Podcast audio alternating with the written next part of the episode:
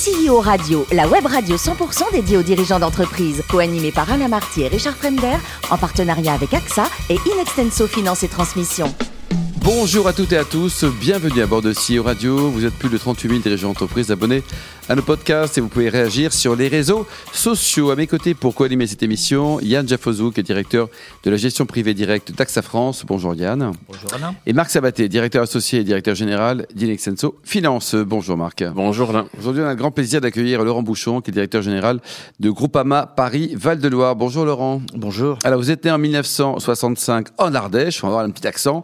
Vous avez notamment une maîtrise de droit des affaires, un diplôme de l'Institut des assurances de Lyon et un billet de, de Votre premier job chez Groupama, c'était quoi au tout, début?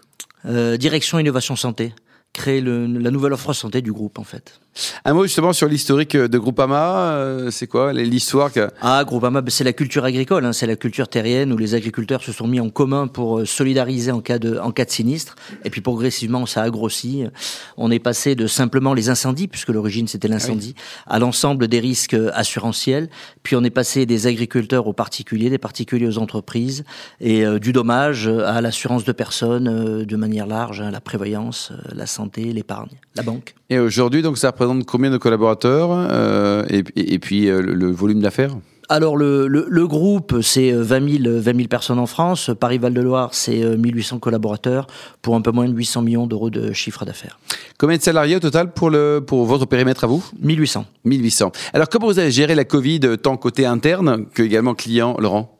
Bah, on a communiqué. On a surtout communiqué euh, en, en expliquant à nos sociétaires, puisque chez nous les clients sont des sociétaires, Oui. que euh, ce n'est pas parce qu'il y avait la Covid qu'ils allaient être abandonnés qu'on était là, et qu'on allait donc trouver des solutions. Et en fait, en, en 15 jours, les, les, les informaticiens ont pu trouver les solutions qu'ils euh, nous disaient ne pas pouvoir faire en moins d'un an et, et- et énormément d'argent.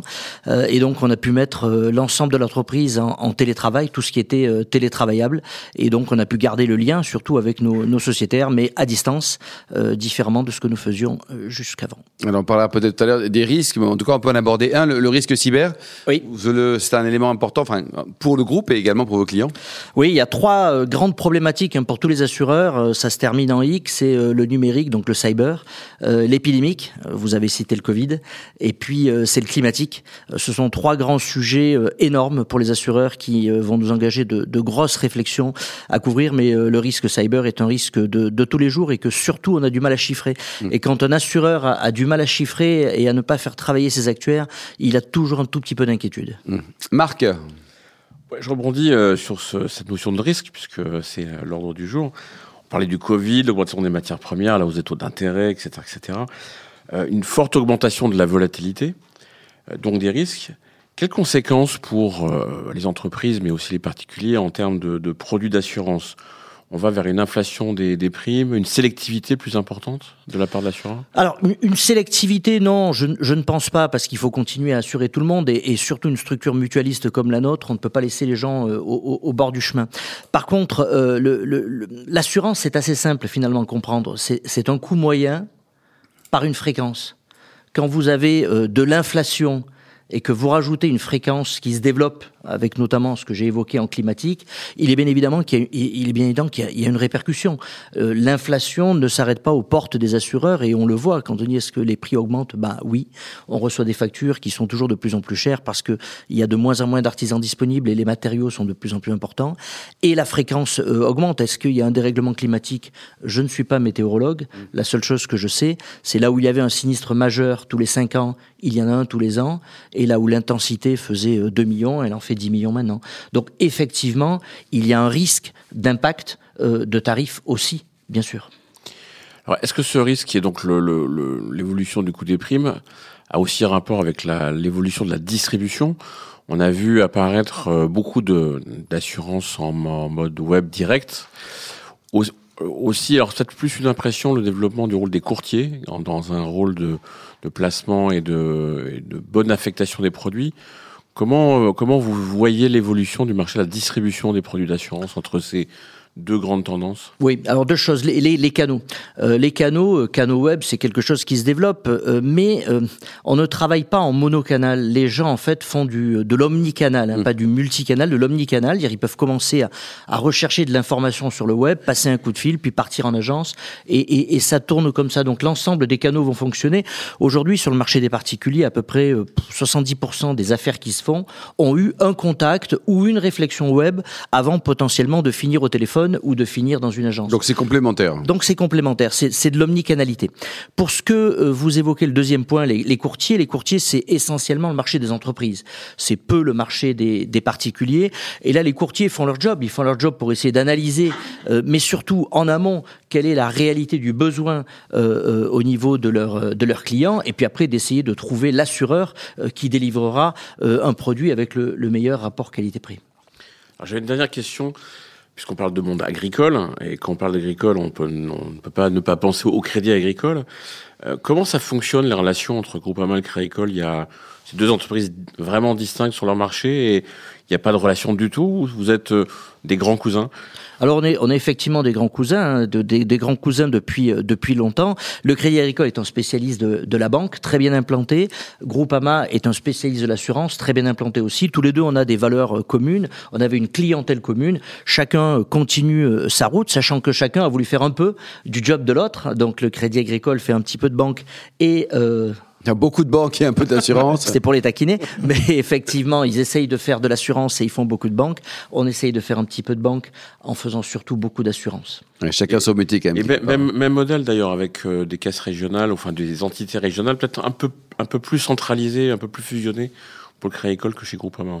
Un peu moins en fait. Hein. Il y a plus de caisses régionales euh, chez euh, le Crédit Agricole euh, qu'il n'y en a. Il y en a. Il doit y en avoir deux fois et demi plus euh, au, Crédit Agricole que chez que chez Groupama. Nous avons neuf caisses euh, régionales en France uniquement. Yann, vous êtes client Groupama, bien sûr. Écoutez, euh, je travaille chez AXA et je, suis fidèle à mon entreprise.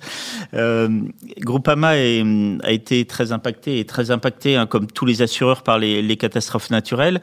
Euh, vous avez en, plus une, implantation très forte dans le monde agricole. C'est la raison pour laquelle vous vous êtes lancé dans, des émissions de, green bond, des émissions vertes pour financer l'économie verte. non, pas, pas essentiellement. En fait, je crois que comme toutes les entreprises euh, devraient le faire, parce que la RSE, euh, c'est pas une option, hein, c'est une obligation. Il faut que tout le monde, euh, à son niveau, quel que soit son métier, euh, essaye de faire un effort dans, dans, dans le sujet. Donc là, on l'a fait simplement parce que, comme toutes les entreprises, il faut non pas faire simplement du greenwashing, mais il faut verdir. Ça correspond un à une demande, et je pense que c'est une responsabilité. Donc on le fait parce que c'est très cohérent avec nos valeurs, euh, mais c'est euh, pas que de la com, c'est euh, ça correspond bien volonté. à à quelque chose que l'on veut faire et on va continuer d'ailleurs à le à le faire et à l'accentuer. Et ça a d'ailleurs parfaitement bien marché. On a levé plus de 500 millions là-dessus.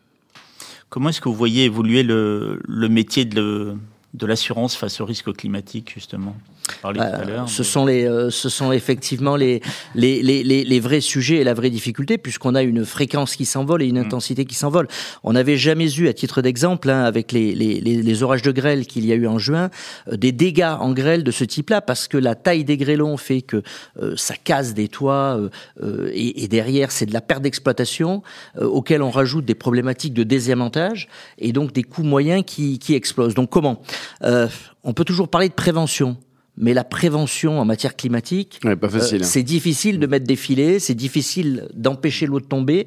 Donc je crois que la prévention, c'est ce que l'on fait pour préserver euh, euh, la couche d'ozone et, et éviter que l'on se retrouve dans une dizaine d'années ou une vingtaine d'années dans une situation qui serait qui serait pire. Donc on essaye, je dirais malheureusement, de réduire les conséquences financières des désordres climatiques. Après, euh, il y a toujours des choses que l'on a imaginées et que l'on fait très très pratiquement pour les particuliers. Euh, on a un système donc prédictif à une entreprise qui travaille avec nous qui va nous annoncer que dans euh, 5 heures, 6 heures, 7 heures, 8 heures, dans telle ou telle zone, il va y avoir un problème de dégâts des eaux ou, de grêle.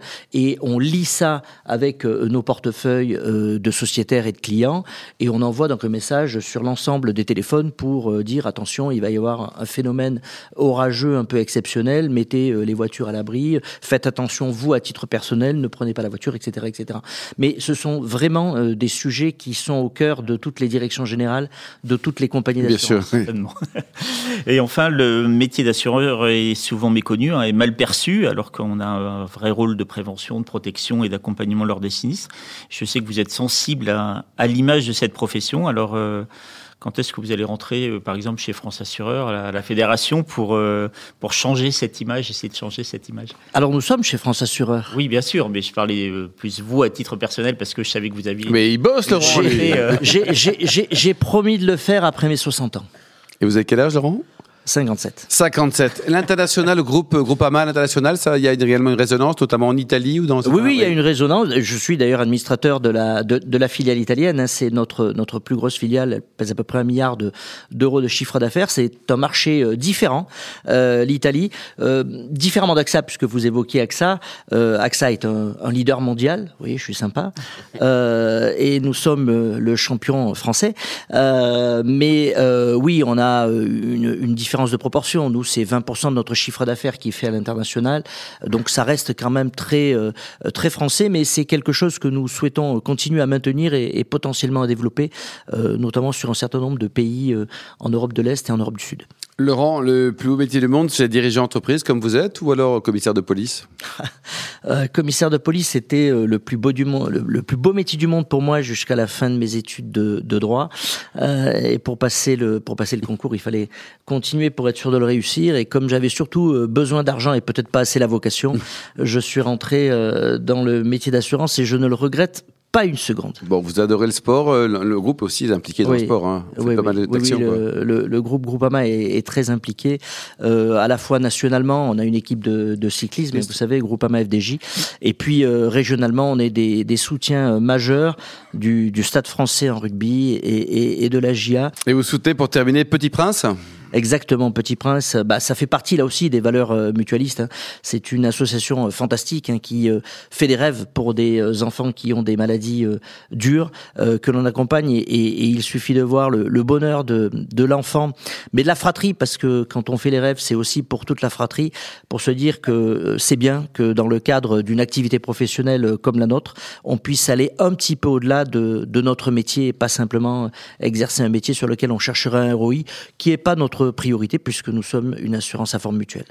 Merci Laurent, ne change rien, vous êtes parfait. Hein. Merci également vous, vous êtes parfaits aussi tous les deux. Yann et Marc, fin de ce numéro de CEO Radio. Retrouvez toute notre actualité sur le compte Twitter et LinkedIn. On se donne rendez-vous mardi prochain, ça sera 14h précise avec un nouvel invité. L'invité de la semaine de CEO Radio, une production B2B Radio.tv en partenariat avec AXA et Inextenso Finance et Transmission.